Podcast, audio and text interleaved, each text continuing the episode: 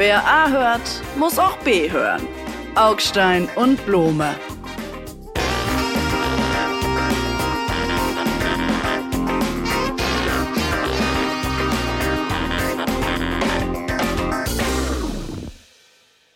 Liebe Zuhörer, liebe Zuhörer dieses Podcastes, es kommt eine Gesangseinlage des Kollegen Augstein. Ich habe davor gewarnt. Mein Name ist Nikolaus Blome und ich gehe jetzt.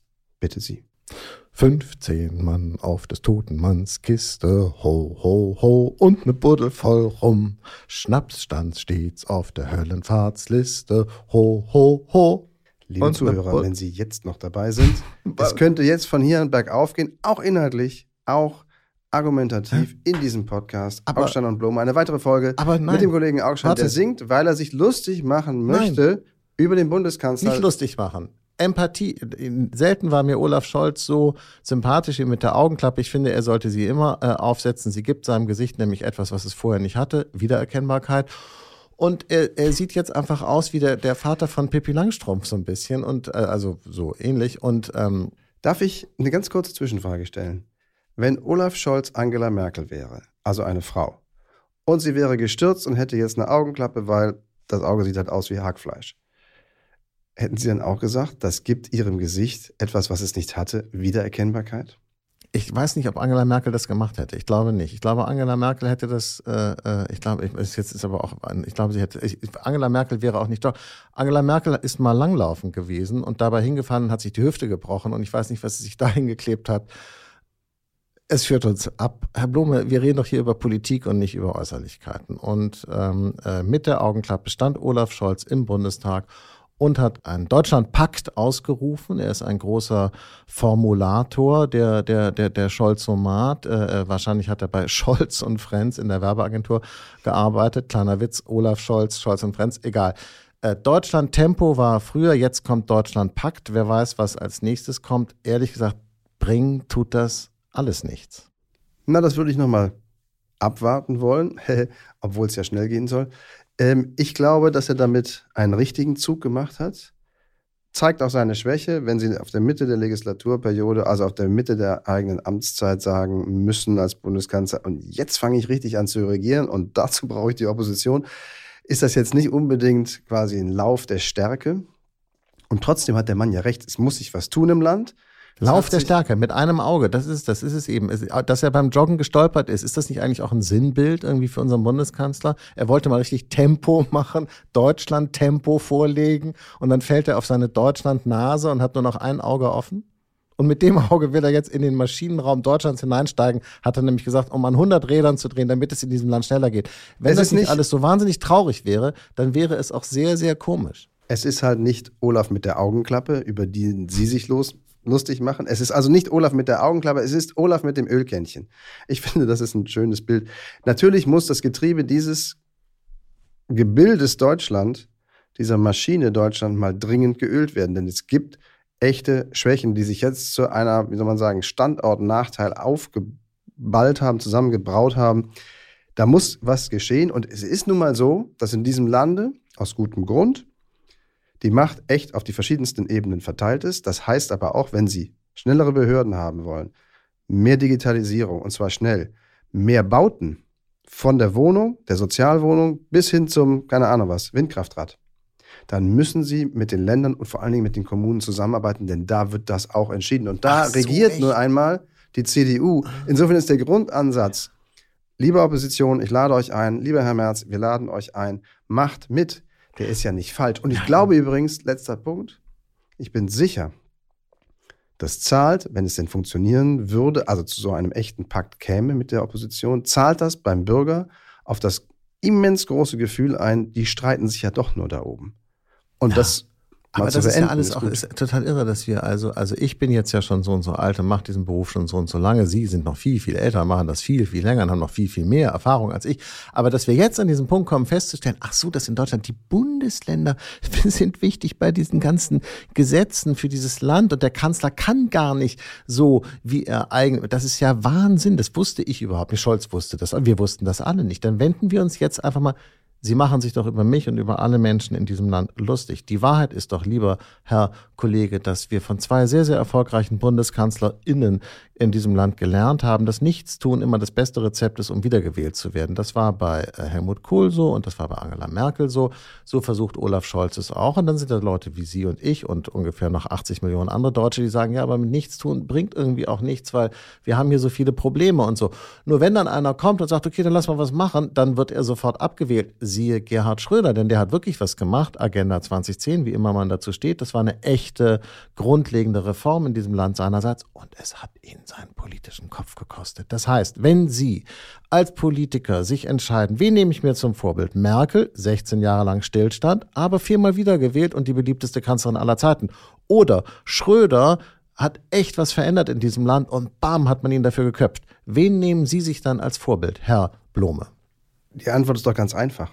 Ohne jetzt auf die ganzen Merkel-Jahre, die Sie alle den Bausch und Bogen für schlecht finden, und Stillstand genannt haben, einzugehen, ist doch klar, dass die Antwort, wen nehme ich mir zum Vorbild, zu 100 Prozent davon abhängt, in welcher Zeit sie gerade stehen. Und wenn sie sich nochmal 16 Jahre, wenn man so will, nur Krisenabwehr solcher Krisen, die von außen kommen, leisten können oder leisten müssen, so wie das bei Angela Merkel eher der Fall war, dann würden sie sich verhalten wie Angela Merkel, diese Krisen quasi das Land durch diese Krisen zu bringen. Wenn sie in einer Situation stehen, wie Gerhard Schröder stand, fünf Millionen Arbeitslose. Der Arbeitsmarkt funktioniert nicht, die Sozialsysteme kollabieren oder drohen zu kollabieren, dann müssen sie handeln wie Gerhard Schröder. Und ich glaube, und das ist ja der entscheidende Punkt, beziehungsweise die entscheidende Frage, auch an Sie, ist es jetzt hier gerade so ein Agenda-Moment? Ballt sich eine Krise gerade zusammen, sodass Sie handeln müssen, wie Gerhard Schröder gehandelt hat? Und ich würde sagen, ja.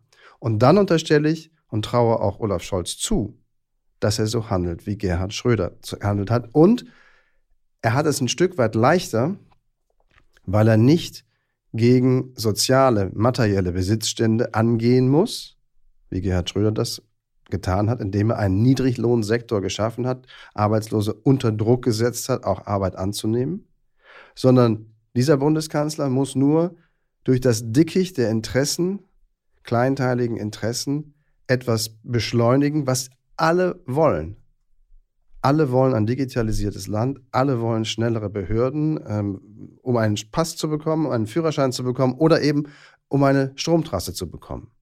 Also er rennt im Prinzip mit 80 Millionen Deutschen in dieselbe Richtung, die da auch. Nein, das ist natürlich ein echter Irrtum. Das wissen Sie auch. Das ist, das können Sie auch nicht im Ernst meinen. Die Wahrheit ist natürlich, dass äh, äh, damals es einen klaren Gegner gab. Schröder hatte einen klaren Gegner, das waren die Gewerkschaften. For better or for worse hat er sie äh, vorgeführt und äh, entmachtet, wenn man so will, äh, und für lange, lange Jahre sehr, sehr stark geschwächt anders als in England nicht dauerhaft kaputt gemacht, aber doch sehr, sehr geschwächt. Hat Schröder die Gewerkschaften, das war so, das war der Hauptgegner damals. So, aber es gibt jetzt keinen Hauptgegner. Wir sind alle der Gegner, Herr Blome. Sie und ich sind die Gegner, Warum? alle unsere Zuhörerinnen Warum? sind die ich habe doch nichts gegen ein digitalisiertes Bürgeramt oder aber doch nichts doch, gegen doch, einen ja, aber schnellen der Ausbau Punkt. Von aber wenn Sie da arbeiten in dem Bürgeramt äh, äh, und die Digitalisierung bedeutet für Sie, dass das irgendwie alles anders wird und Sie müssen das jetzt lernen und auch umsetzen, dann sieht das schon ganz anders aus. Und wenn Sie da wohnen, wo jetzt dann das Kabel gelegt werden muss und dann ist, äh, können Sie da irgendwie zwei Wochen lang Ihr Ja. Auto nicht parken,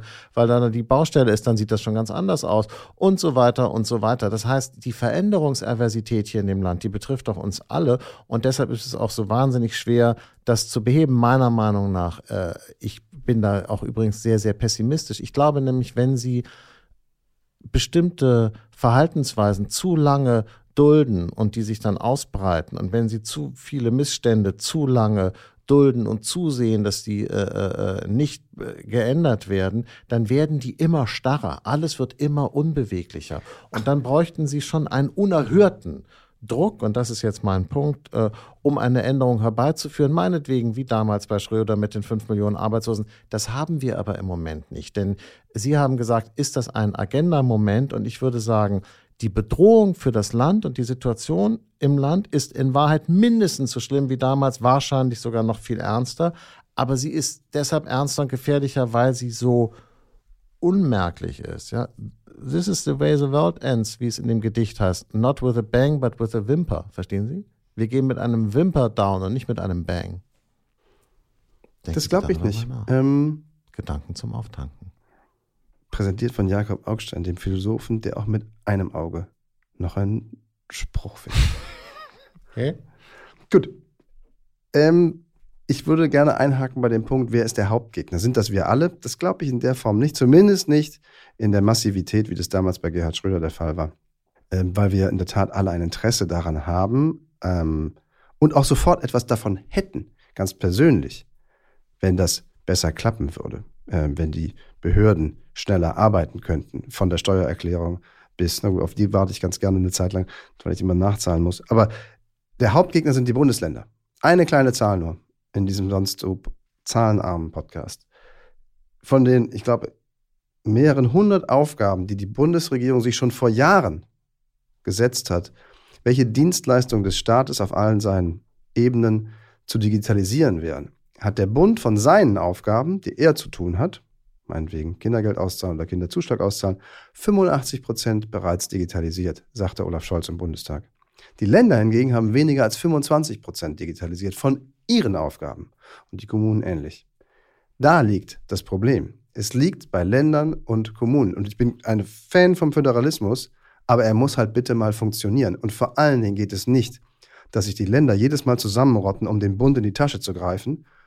Und das tun sie auch, ob sie nun CDU, Grünen oder SPD regiert Ja. sind. Und ihre Aufgaben nicht erfüllen. Ja, aber dann muss der kleine Olaf äh, äh, nach Hause gehen zur Mutti und sich da mit seinem einen Auge ausweinen. Äh, so funktioniert halt die Politik nicht. Sie können natürlich jetzt immer sagen, die Länder sind schuld. er ist aber der Kanzler. Und er geht raus mit seinen komischen Slogans. Äh, letztes Jahr Deutschland Tempo. Ja, ich meine, da lache ich mich heute noch tot. Der, das größte Glück von Politikern ist, dass die Leute alle so ein beschissenes Gedächtnis haben, weil es halt immer alles weitergeht. Deutschland Tempo wurde ausgerufen, um ein Flüssiggasterminal schnell zu bauen, äh, den man irgendwie brauchte, weil alle Angst hatten, dass die Russen kommen. So, dann ging das mit diesem Flüssiggasterminal auch irre schnell, ja, praktisch irgendwie so sechs Monate statt sonst sechs Jahre oder so. Hat schon ganz gut hingehauen mit dem Deutschland Tempo in diesem einen Fall. Dann hat aber uns Olaf gesagt, Deutschland Tempo gilt jetzt überall. Und dann passierte gar nichts. Und dann wurde eine Arbeitsgruppe eingerichtet, aber die hatte bisher noch keinen Termin gefunden, sich zu treffen. Und jetzt hofft man irgendwie, das nächsten Monat zu machen oder vielleicht Ende des Jahres oder irgendwann. Und dann verlabbert das dann schon wieder mit dem Deutschland-Tempo. Worauf ich hinaus will, ist das mit dem Ruck. Es gibt immer nur so ein Rückchen und dann ach, sind, sind alle schon wieder erschlafft in ihren Sesseln und sagen so, boah, bin ich jetzt erschöpft, jetzt muss ich mich mal wieder ausruhen. Nee, ich glaube, Deutschland wacht gerade auf. Deutschland hat fertig. Nein, Deutschland wacht auf. Und das ist vielleicht der Dissens. Und vielleicht müssen wir es da stehen lassen und abwarten, wie es wirklich kommt. Aber ich bin sicher, dass es den Druck braucht. Vielleicht ist er noch nicht ganz groß genug, aber den Druck braucht es, damit hier was passiert. So lethargisch sind wir halt, so lethargisch ist auch unser System. So träge hat ja auch seine Vorteile, ein träges System zu haben. Es neigt nämlich nicht zu erratischen Ausschlägen. Und dann geht es einmal mit Wucht durch die Wand. In diesem Fall ist das Bild besser, einmal mit Entschlossenheit und Nachhaltigkeit durch das Dickicht Gegen, der gegen die Interessen. Wand. Und dann gegen die Wand und dann auf die Nase und dann sehen wir alle aus wie Olaf mit dem Auge. Ähm, Herr Blome, ich habe Zeitungen gelesen. Ich lese ja viel Zeitung. Ich bin äh, immer noch ein sehr, sehr äh, interessierter Beobachter äh, unserer Gegenwart und bereite mich natürlich auch auf unsere kleine Veranstaltung hier regelmäßig vor. Also habe ich Zeitung gelesen und in der Süddeutschen Zeitung, einstmals meine Lieblingszeitung, äh, einen Leitartikel gesehen. EU-Beitritt der Ukraine. Ja, Mittwoch, 6. September. Überschrift geht nicht, muss aber.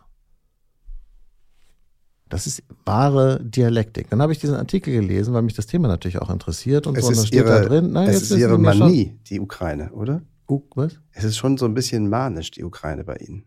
Sie, und, und bei der Süddeutschen Zeitung, weshalb die darüber einen Leitartikel geschrieben haben, Sie meinen irgendwie so, dass dieser Krieg mich immer noch beschäftigt. Sie haben das Thema schon abgelegt und es interessiert Sie. Es ist aber interessant jetzt. Sie finden, ich bin manisch mit dem Thema, weil da Krieg geführt wird in Europa. Das ist Ihnen jetzt schon egal, weil Sie sich daran gewöhnt haben. Ist es das? Nein, das ist es nicht, Ah, okay. sondern es ist, dass Sie immer über die Ukraine reden wollen, was die alles falsch macht, was sie nicht darf, wohin sie nicht beitreten darf, dass Überhaupt sie nicht. endlich mal aufhören soll mit diesem Krieg und dass wir aufhören sollten, ihnen Waffen zu liefern. Aber Sie Ich möchten kenn den über das Text. Thema nicht mehr sprechen, weil, weil, weil Sie finden, es gibt dazu nichts Neues. Mir mal ganz kurz Wenn Sie was meine- Neues sagen, bin ich dabei. Liebe Hörerinnen und Hörer, wir müssen hier mal, glaube ich, ganz kurz innehalten und so. Ich wollte jetzt eigentlich äh, über die EU-Politik sprechen und gar nicht über die, aber wir können gerne. Was ist Ihr Punkt, Herr Blum? Wenn Sie einen neuen Punkt haben, rede ich weiter. Die neue Entwicklung, lieber Kollege Blome, ist, dass die 27 Staats- und Regierungschefs sich im Oktober treffen werden, um darüber zu reden, ob förmliche Beitrittsverhandlungen mit der Ukraine und anderen Kandidatenländern aufgenommen werden. Und dieser Artikel sagt, weder die Ukraine noch die EU sind bereit dafür und trotzdem muss es und wird es passieren. Wow. Ja, das ist, wenn äh, ein bisschen viel Moral zwischen ihren Ohren wohnt und ein bisschen wenig Vernunft. Dann schreibt man, Entschuldigung, solche Leitartikel. Und es ist, ich bin es zumindest leid, solche Sachen mir anzuhören, von denen jeder weiß, jeder weiß, dass sie in dieser Form nicht kommen werden. Die Ukraine wird, solange wir beide leben, zumindest nicht der EU beitreten. Darauf würde ich einiges verwetten. Aber es wird der Umstand, dass sie in irgendeiner Form natürlich an Europa gebunden werden muss, auch an die EU gebunden werden muss, wird endlich dazu führen, dass man etwas erfindet, etwas einrichtet, was man längst für die Türkei hätte einrichten müssen, nämlich einen Zustand der Nähe, ohne volles Mitglied zu sein. Also die Sicherheit zu vermitteln, auch strategisch die Sicherheit auszurollen in die auf die die Ukraine einen Anspruch hat, wie ich finde, ohne sie zum Folgemitglied mit allen Rechten und Pflichten zu machen, die sie nicht erfüllen kann und die übrigens die EU ihnen gegenüber, den Ukrainern gegenüber, auch nicht erfüllen könnte.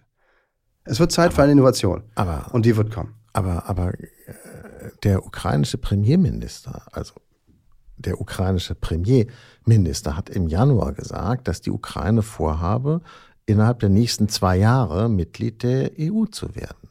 Und, und, und, und Präsident Zelensky hat gesagt, die Ukraine verdient es, dass man in diesem Jahr noch mit den äh, Beitrittsgesprächen beginnt. Wissen die denn das alles gar nicht, was für sie so selbstverständlich ist? Ist denen das gar nicht klar? Oder ich verstehe, oder hat man denen das nicht deutlich gesagt? Wenn jetzt Frau von der Leyen ist da ja immer und bringt irgendwie Geld mit und, und auch Glühbirnen, habe ich jetzt gerade gesehen und so.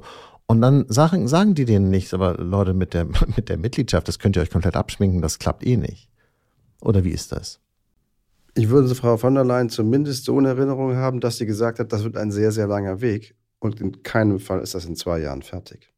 Sie können ein Land in die NATO aufnehmen, wenn Sie wollen, aber ich glaube, selbst das wird nicht passieren. Es wird andere sicherheits- und militärische Garantien für die Ukraine geben von einer ganzen Reihe der wichtigen NATO- Mitgliedstaaten zuvor. Aber dieser ganze USA. Krieg hat begonnen, weil äh, die Ukraine unbedingt in die EU wollte und, und, man, und der Westen gesagt hat, na klar, ihr kommt ja auch in die EU, das klappt auch alles. Nee, stopp. Sie erinnern sich. Der Westen hat nicht gesagt, ihr kommt in die EU. Der Westen hat gesagt, ihr seid willkommen, wenn ihr euch in Richtung EU und europäisch aufmachen wollt, weil wir auch glauben, dass ihr eher Europäer als Russen seid. Das ist ein Unterschied. Und im Übrigen hat die EU gesagt, das entscheidet mal schön. Ihr, ihr Ukrainer entscheidet, wollt ihr lieber zu dem für die Sphäre der Europäischen Union gehören oder wollt ihr lieber zu der Sphäre ja. mit den Birken und Sibirien gehören? Genau. Und darüber, daran hat sich dieser Konflikt entzündet. Auch. Sozusagen, das war also das, naja, das war sozusagen der Funken, der dieses, der dieses äh, äh, bereits entzündliche Gemisch sozusagen zur Explosion gebracht hat. Damals, Sie erinnern uns, äh, wie es zu den Maidan-Protesten kam. Also das ist ja schon ein paar Jahre her, aber immerhin, es ging ja sozusagen die ganze Zeit in diesem großen Ukraine-Konflikt geht es ja die ganze Zeit darum, äh, wie kommt die Ukraine in die EU, wie steht sie zu Westeuropa, bla bla bla und so weiter. Und jetzt sitzen sie hier und sagen, ach so, nee, aufgenommen in die EU werden die auf gar keinen Fall. Und da sage ich nochmal, hätte man das den Ukrainern in den vergangenen 10, 15 Jahren dann nicht deutlicher sagen müssen? Leute, also in unserer Lebenszeit, also in dieser Generation klappt das nicht mehr.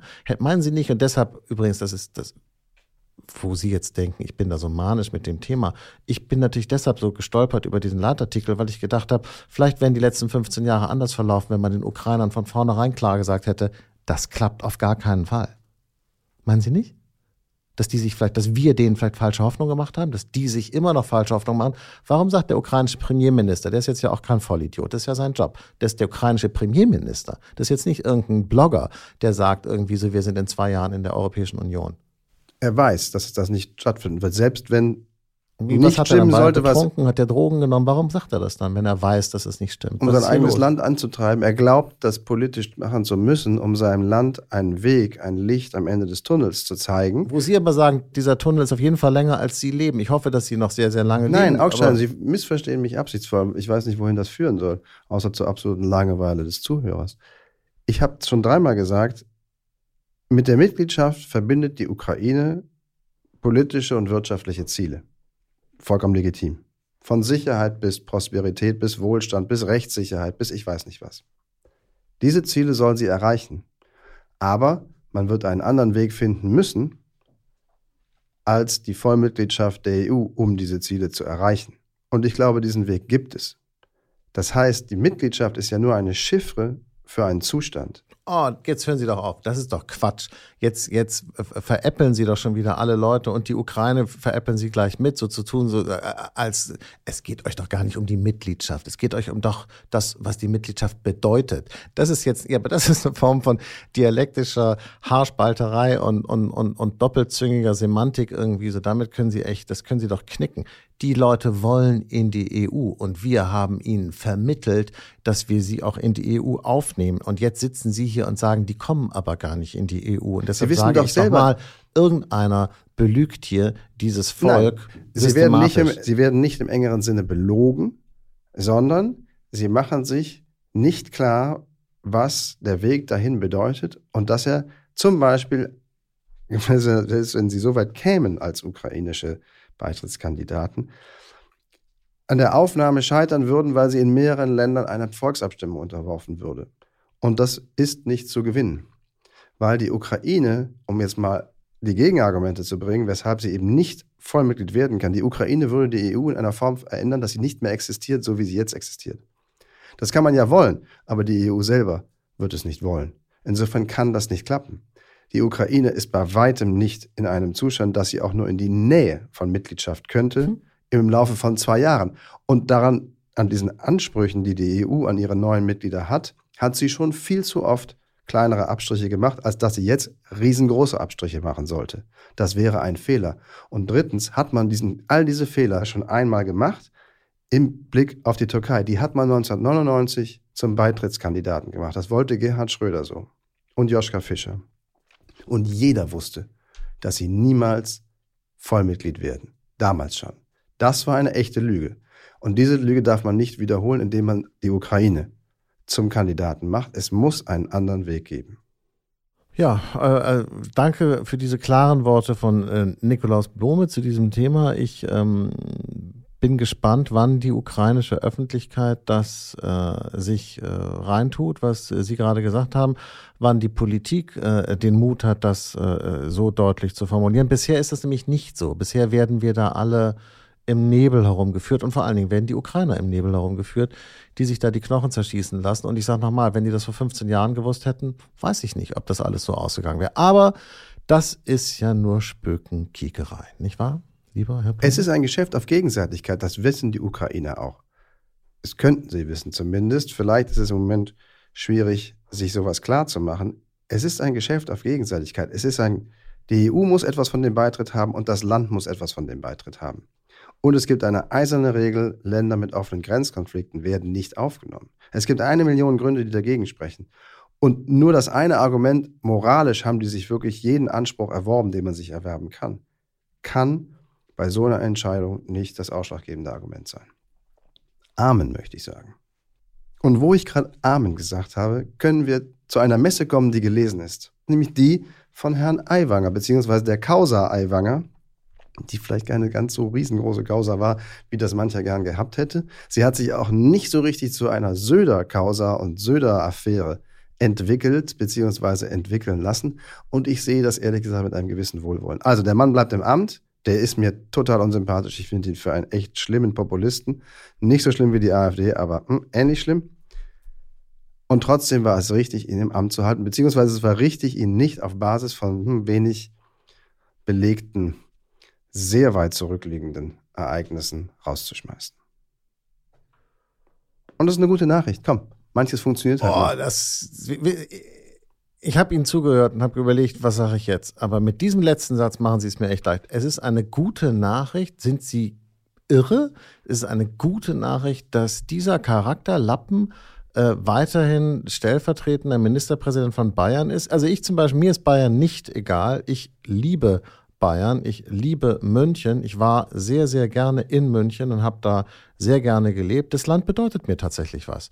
Und dass äh, so jemand Ministerpräsident, Vize. Stellvertreter von Bayern ist, der diesen Augstein, Sie machen es sich zu einfach, es tut mir leid. widerlichen Quatsch damals verzapft hat oder zumindest in unmittelbarer Nähe davon war und vor allen Dingen es nicht geschafft hat, sich auf eine klare, deutliche, glaubhafte und irgendwie auch empathische Weise davon zu distanzieren. Ehrlich gesagt, kotzt es mich an. Ich finde es wirklich unwürdig. Wir können uns vielleicht sogar darauf einigen, dass Bayern ein schöneres Land wäre, wenn Herr Aiwanger kein politisches Amt hätte. Bin ich dabei. Weil so sympathisch ist er mir eben auch nicht. Aber wegen dieser Affäre, Zitat Ende, Zitat Anfang, wegen dieser Affäre konnte man ihn nicht rauswerfen. Und dass das nicht geschehen ist, ist gut, weil es eben nicht haltbar gewesen wäre. Ja, Und der Söder, der ja sonst sein Fähnchen in aber wirklich absolut jedes Windchen hängt, hat in diesem Fall zumindest all jenen widerstanden, die sagten, der Typ muss weg, weil er ist ja sowieso ein Ekelpaket. Oder wie es im Leitartikel der Süddeutschen hieß, die Sache selber ist ja, gar, ist ja ganz egal, äh, der ist schlimm genug. Also die Süddeutsche Zeitung, die einen schweren Vorwurf erhoben hatte und ihn nur, also mal positiv gesprochen, nur in Teilen belegen konnte und in wichtigen Teilen eben nicht, schreibt dann, ist jetzt aber auch egal, dass wir das nicht belegen können und wir wissen es jetzt auch nicht mehr so ganz genau und wir haben im Übrigen auch Schiss vor den Anblenden von Herrn Einwanger, aber weg muss er trotzdem, weil das ist irgendwie, der muss halt weg. Mann, So einfach geht zu das ja sagen, nicht. Jetzt zu sagen, dass Söder da Rückgrat bewiesen hat, ist wirklich sehr, sehr komisch, weil ähm, äh, das ich kennen Sie nicht. Wo, wo, was Söder da hat, wo, wo obwohl so viele Leute haben eigentlich gar kein Rückgrat, insofern ist er jetzt auch nicht alleine damit und so. Aber äh, die Freien Wähler, ja, diese Parteigruppierung von Herrn Aiwanger, hat nach dieser ganzen Geschichte in den Umfragen deutlich zugelegt. Und das die Leute, wundert Sie? Der, der Stammtisch, ja, Gillermoos. Gillermoos ist Deutschland, nicht Kreuzberg ist Deutschland, hat Friedrich Merz gesagt. Ähm, auch ein ganz schöner Satz, der einen nachdenklich macht, ähm, finde ich. Ähm, Gillermoos Deutschland ist natürlich für Herrn Aiwanger. Gillermoos Deutschland hat natürlich mit dieser Vergangenheitsbewältigung und mit dem ganzen Quatsch und, und, und, und Holocaust und Auschwitz ist doch alles lange her, lass doch mal gut sein und so, natürlich viel weniger am Hut als die Redaktionsstuben in Deutschland. Das weiß ich auch, schon alles klar. Darauf hat Söder Rücksicht genommen als Chefopportunist, der er ist. Ich kann das auch verstehen, ich bin ja nicht blöd, ich habe das schon mitgeschnitten.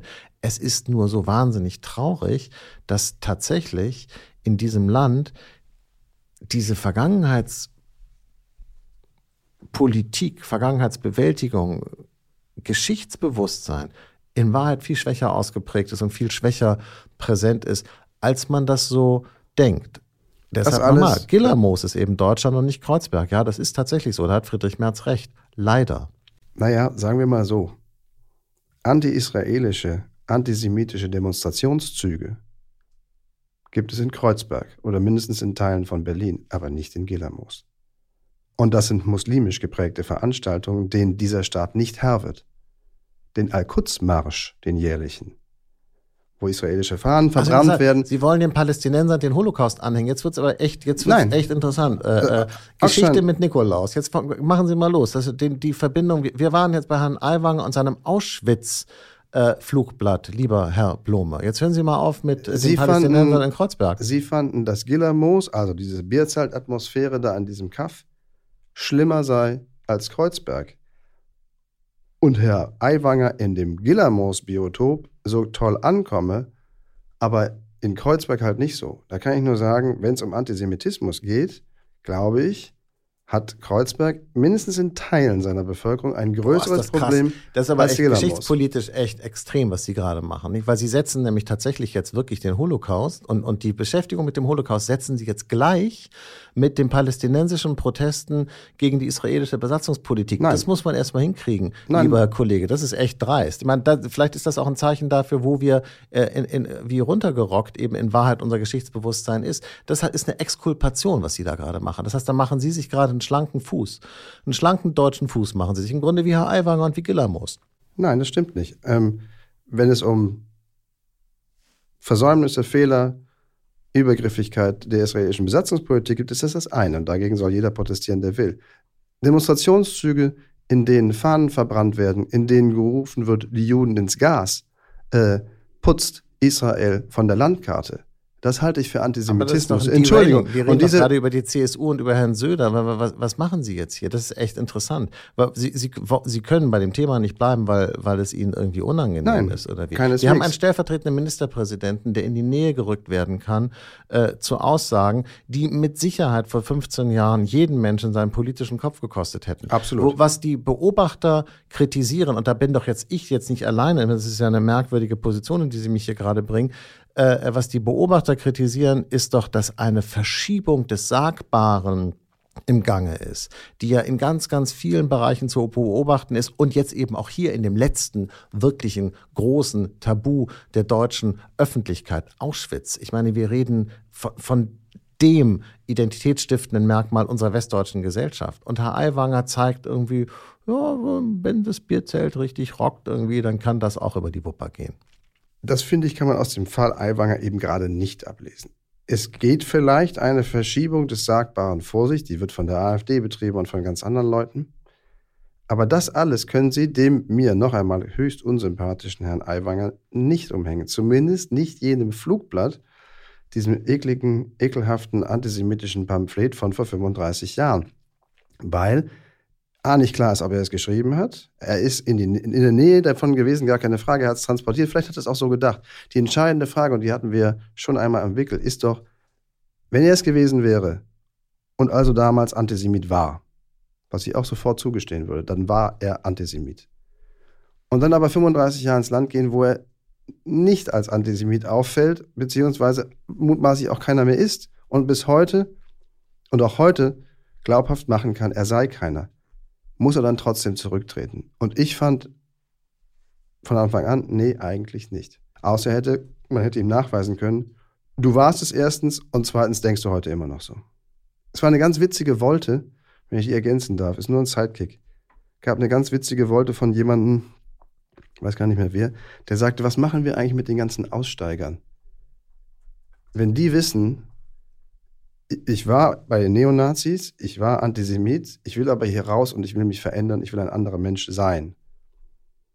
Wenn denen gesagt wird, kannst machen, was du willst, in 35 Jahren können wir dich holen für das, was du hier getan hast. Ja, stimmt. Die haben vollkommen recht. Diese ganzen Aussteiger, die sich überlegen, mache ich jetzt weiter als Neonazi oder fange ich eine Karriere als Politiker an und werde später stellvertretender Ministerpräsident von Bayern, die sich dann doch dafür entscheiden, wegen dieses Falls Aiwanger weiterhin Neonazi zu sein. Stimmt. Für diese Leute ist das in der Tat eine bedrückende Entwicklung, Herr Blum. Haben Sie recht?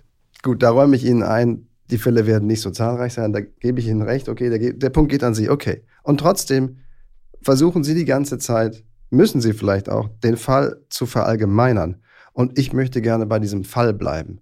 Ja, so unappetitlich noch einmal dieser Mensch ist. Okay, das verstehe ich. Das, das, das ist auch ein guter, äh, ein legitimes Vorhaben, weil man ehrlich gesagt, und das meine ich jetzt auch im Ernst, das ist ja auch, auch alles andere als ein lustiges Thema. Ich finde auch, dass man aufpassen sollte, äh, mit diesem Thema Schindluder zu treiben und es in, im, für kleine Münze im äh, politischen Alltagsgeschäft irgendwie so zu verwursten. Das finde ich auch. Das ist übrigens auch ein Argument von Herrn Aiwanger gewesen, was ich da jetzt gerade übernehme. Da hat er auch recht. Aber es ist auch interessant, dass Erwin Huber, der war mal CSU-Chef, wie ich übrigens finde, ein sehr anständiger äh, äh, Politiker, soweit ich mich erinnern kann. Der hat gesagt, äh, äh ihn erinnerten die Reaktionen von Aiwanger auf diese Geschichte an Donald Trump, ja, dass man gar nicht zur Kenntnis nimmt, was einem vorgeworfen wird, dass man einfach alles ableugnet, dass man sofort mit Klagen droht, dass man sich selber zum Opfer macht. Also die Art sozusagen der populistischen Abwehr dieses Themas erinnert ihn, Huber, an Trump und die Art und Weise, wie dann sozusagen das Bierzelt in Gillermoos darauf reagiert, erinnert mich natürlich auch an die Trump-Anhänger in Amerika. Und ich finde, all das ist ein schlechtes Zeichen für die Entwicklung der politischen Kultur in diesem Land. Völlig ohne Antisemitismus und Holocaust und so. Allein der Umgang mit diesem Skandal. Ich verstehe, worauf Sie hinaus wollen und trotzdem, also ich gebe Ihnen an einer Stelle recht, sich selbst zum Opfer einer Verschwörungs- und Verfolgungskampagne zu machen, ist echt der billigste aller Ausreden. Der entscheidende Unterschied ist aber, und darum ist es eben nicht Trump und auch nicht der Verfall der Sitten, sondern die Aufrechterhaltung derselben. Er ist nicht seiner Taten oder seiner Lügen überführt worden. Anders als Trump. Da wusste man, was er gemacht hat und hat dann gesagt, so geht es nicht, das ist eine Grenzüberschreitung jetzt kommst du vor Gericht oder du wirst politisch attackiert, deswegen was auch immer. Das ist bei Herrn Aiwanger anders gewesen. Face it. Machen Sie beide Augen auf, möchte man Ihnen und dem Bundeskanzler zurufen. Und in diesem Sinne, lieber Augstein, Auge zu und durch entlasse ich Sie in diese Woche. Bis nächstes Mal. Bye bye.